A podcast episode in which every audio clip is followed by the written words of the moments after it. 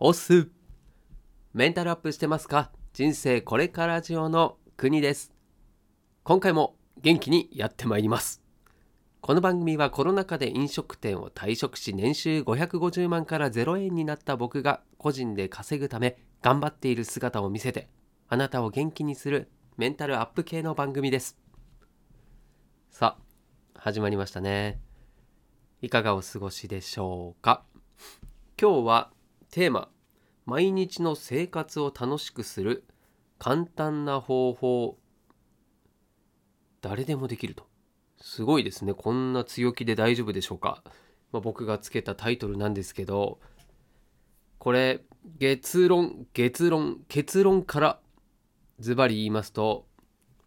楽しくなることを先に決めろということで何を言ってるのか。もうちょっと言いますと選択肢というのは常に楽しくなる方を選ぶようになると。ん？はい詳しく説明したい詳しく説明しましょう。これね僕がいつも心に決めていることなんですよね。楽しくなることを先に決める。俺は楽しくなる今日は楽しいことをするっていうのを先に決めちゃうんですね。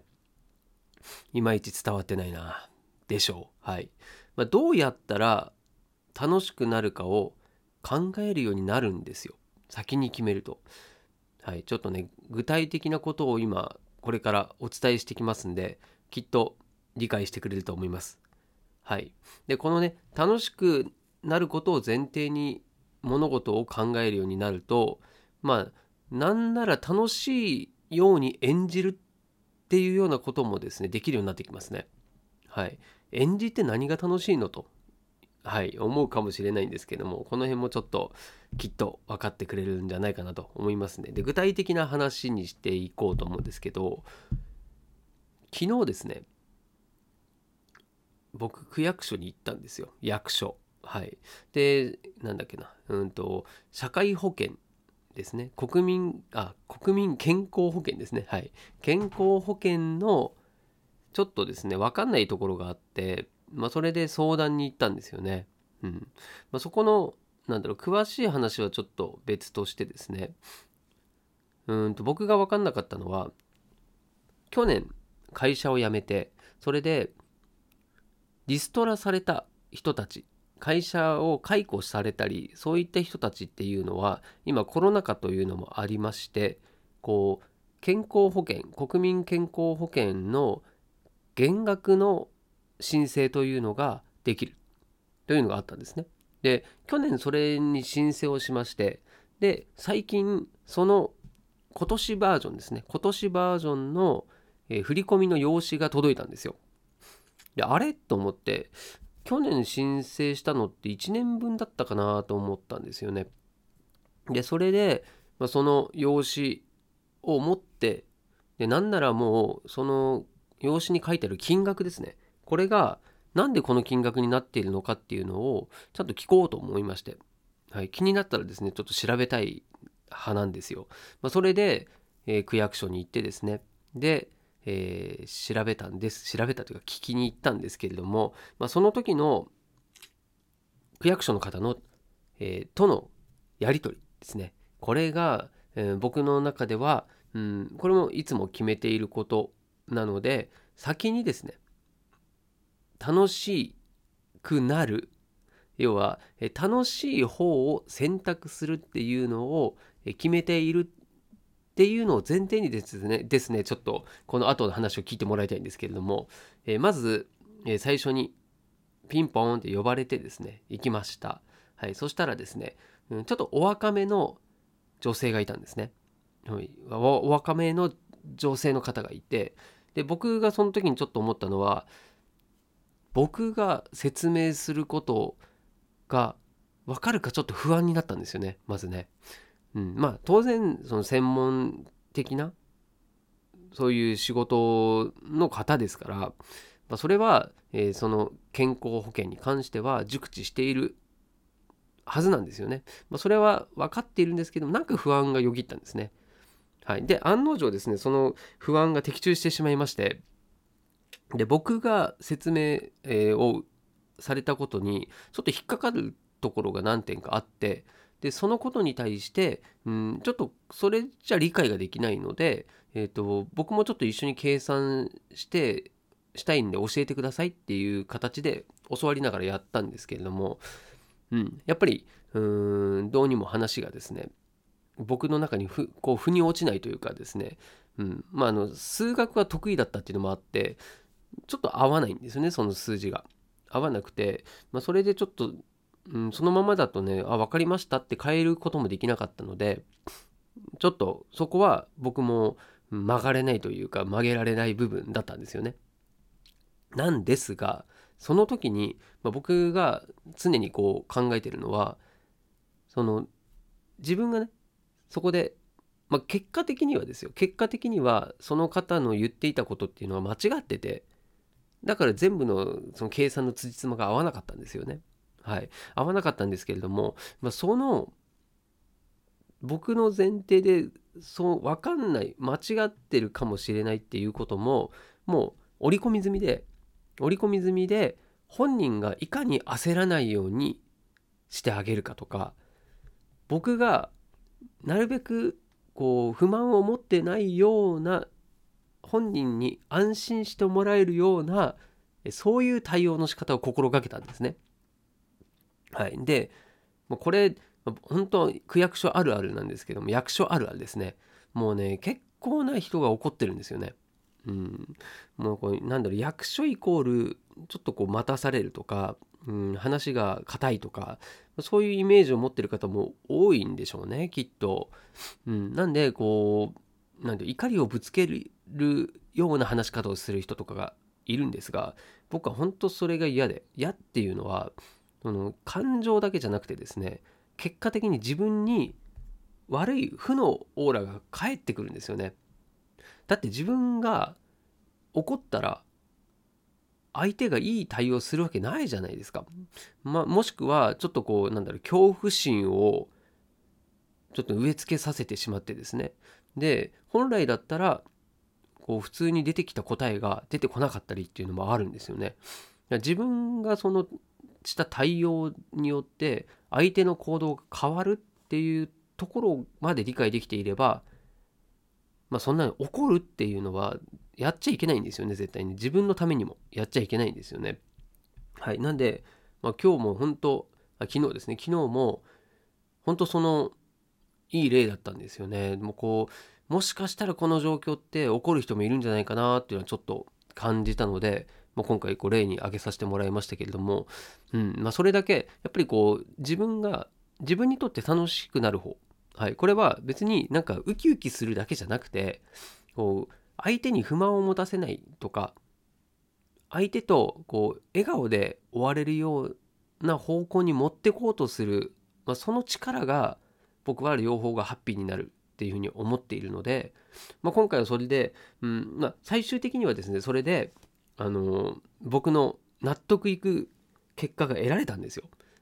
はい、なんで僕もちょっとね時間はかかっちゃったんですけども、まあ、それは、うん、僕も相手の時間を奪ってしまったなっていうふうに思いながらも、うん、まあえ無事に僕が納得できたのでよかったんですよね。はい、次からは自分で計算できますと。はい、いうところでちょっと僕もレベルアップしたんですけど、はい、っていうようなことだったり、はい、あとねコンビニそう昨日ねコンビニにも行ったんですね。あのメルカリで、えー絵本がですね最近ちょっと息子がもう読まない絵本が増えてきたのであこれまた違う時にちょっとお話ししますね。絵本のそのなんで売れたのか売れ売れた方法がちょっと特殊だったので。はいでで3冊売れたんですよね。でその3冊を、えーコンビニに持ってくはい、セブンイレブンですね。セブンイレブンに持ってったんですけれども、まあ、そこ、まあ、別にこれそのメルカリを出したのがどうこうっていうよりは、まあ、コンビニに行った理由がそれなんですけれど ただ単に。なんですが、えーやっぱりそこでもこうコンビニでの何気ない対応、はい、そしてこうレジでの会話というよりはもうねあのいくらいくらです。はいね、おにぎり温めますかみたいなそんな会話ですよね多分ね、まあ、そういった会話の中でもやっぱり今の意識する楽しくっていうのを最初に決めておくことによってもう常にこうなんだろうな僕の場合はもう極端に言うとですね店員をどうやったら笑わせられるかとか笑顔にできるかっていう風にもう勝手になんかあのゲーム的な感じにしちゃうんですよね。うん、なんでもう常にそのポイントを探すみたいな。それだけでちょっと楽しいじゃないですか。たとえね向こうがムスッとしてきたとしてもですよ。はい。変な対応を取ったとしてもですよ。でもそれもこの状況をどうやったら笑わせられるんだろうとか笑顔にできるんだろうっていうふうに考えたら面白くないですかね僕はそれがすごい好きで。うん、で、コンビニもねそうだしあと,、えーと、家族との過ごし方とかもそうですよね。うん、なんだろうな例えば晩ご飯の支度はいこれにしたってそのまあ料理を作るでも淡々とね料理を作るのとどうやったらこの晩ご飯を作るのを楽しくできるだろうかって考えたらどうですかね？ちょっとこうなんか考えるじゃないですか。それがすごい大事だと思っていてもう普段の何気なくやっていることも楽しくこれをこれを楽しくできるように面白くできるようになるためには何をすればいいかなっていう発想が僕は全体的に楽しくなるし幸せにつながっていくっていうふうに思っているので、まあ、これはねどんなにねあの嫌なこととか辛いことがあったとしても、まあ、そこを忘れないようにしていくっていうのは、うん、これ絶対にいい方向に回っていくんですよね。うん、なんでコツとしてはもうこれ楽しくないなやりたくないなっていうことを削っていくっていうのも一つですね。はい、楽しいことばっかりするんじゃなくてこれ嫌だなっていうものを一つでもなくす自分の目の前から排除するっていうふうにするのもこれもプラスになりますよね。結果的には。はい、だしあとは自分というよりは相手のことを楽しませるっていうのを最優先にすると結果的に相手が楽しくなれば自分も楽しいというふうに返ってくるんでもうこれもね本当あのギブの精神ってよく言いますけどギブアンドテイクというよりも本当これこのことに関してもね本当ギブギブギブぐらいでいいんですよね、うん、だって絶対返ってくるもんって思うので。はいなんでこれは、えー、お金とはねまた別個の話として考えてもいいと思います。で、なんだろうな、こう、例えば、うーん、ビジネスだとしたら、最初に何かね、商品を何かしらで手に入れる。買ってでもそうだし、どっかからね、えー、お魚釣ってでもそうだし、うん、まずそういったものがあって、その上で商品を買ってもらうとかっていうような流れになると思うんですけども、まあ、そのね最初の、えー、何かを買うとか、えー、お魚を釣ってくるっていうのが相手を楽しませるっていうことと同意ですね。はい。なんで、まあ、今回はちょっと、えー、何でしょう。まあ、土曜日というのもありますんでね、こう、僕のこういうふうに感じているよとか思っているよっていうようなことをさらっとお話をさせていただきました。ね。まあ、毎日を楽しくするっていうのはあなた次第、僕次第ってことなんですよね。それさえ分かってれば、なんかね何か人のせいにして、うん、結果的に両方とも楽しくなくなるっていうのはね何もいいことないんでだったらまず自分まず自分からそういう行動をとると前向きな行動をとるっていうことをするだけで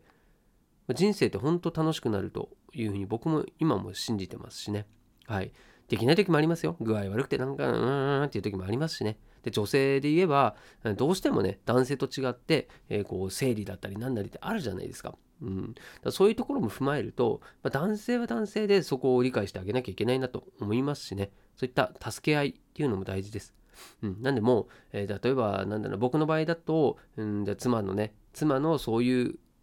日そういう期間ですかっていうのはなるべくねこうそれを加味していいちょっとこう休む時間を作ってあげるとか、うん、あとは、えー、何気ない一言をね、はい、かけてあげるとかそういうことだけでも変わってくると思いますんでね、はい、ぜひ何かの参考になればなと思います。きっとなると思います。はいで合わせて聞きたいのコーナーは今の仕事仕事を辞めたとしたらどんな仕事をしますかと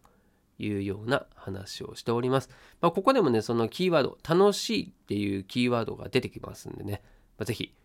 仕事まあこれやめろやめろって話ではなくて今の仕事を辞めたとしたらっていうふうに考えることによって今まで考えてなかった新しい考え方っていうのが出てきたりしますんでね。はい。そんなことも踏まえながら聞いていただけると嬉しいです。はい。ということで今日も最後までお付き合いいただきましてありがとうございました。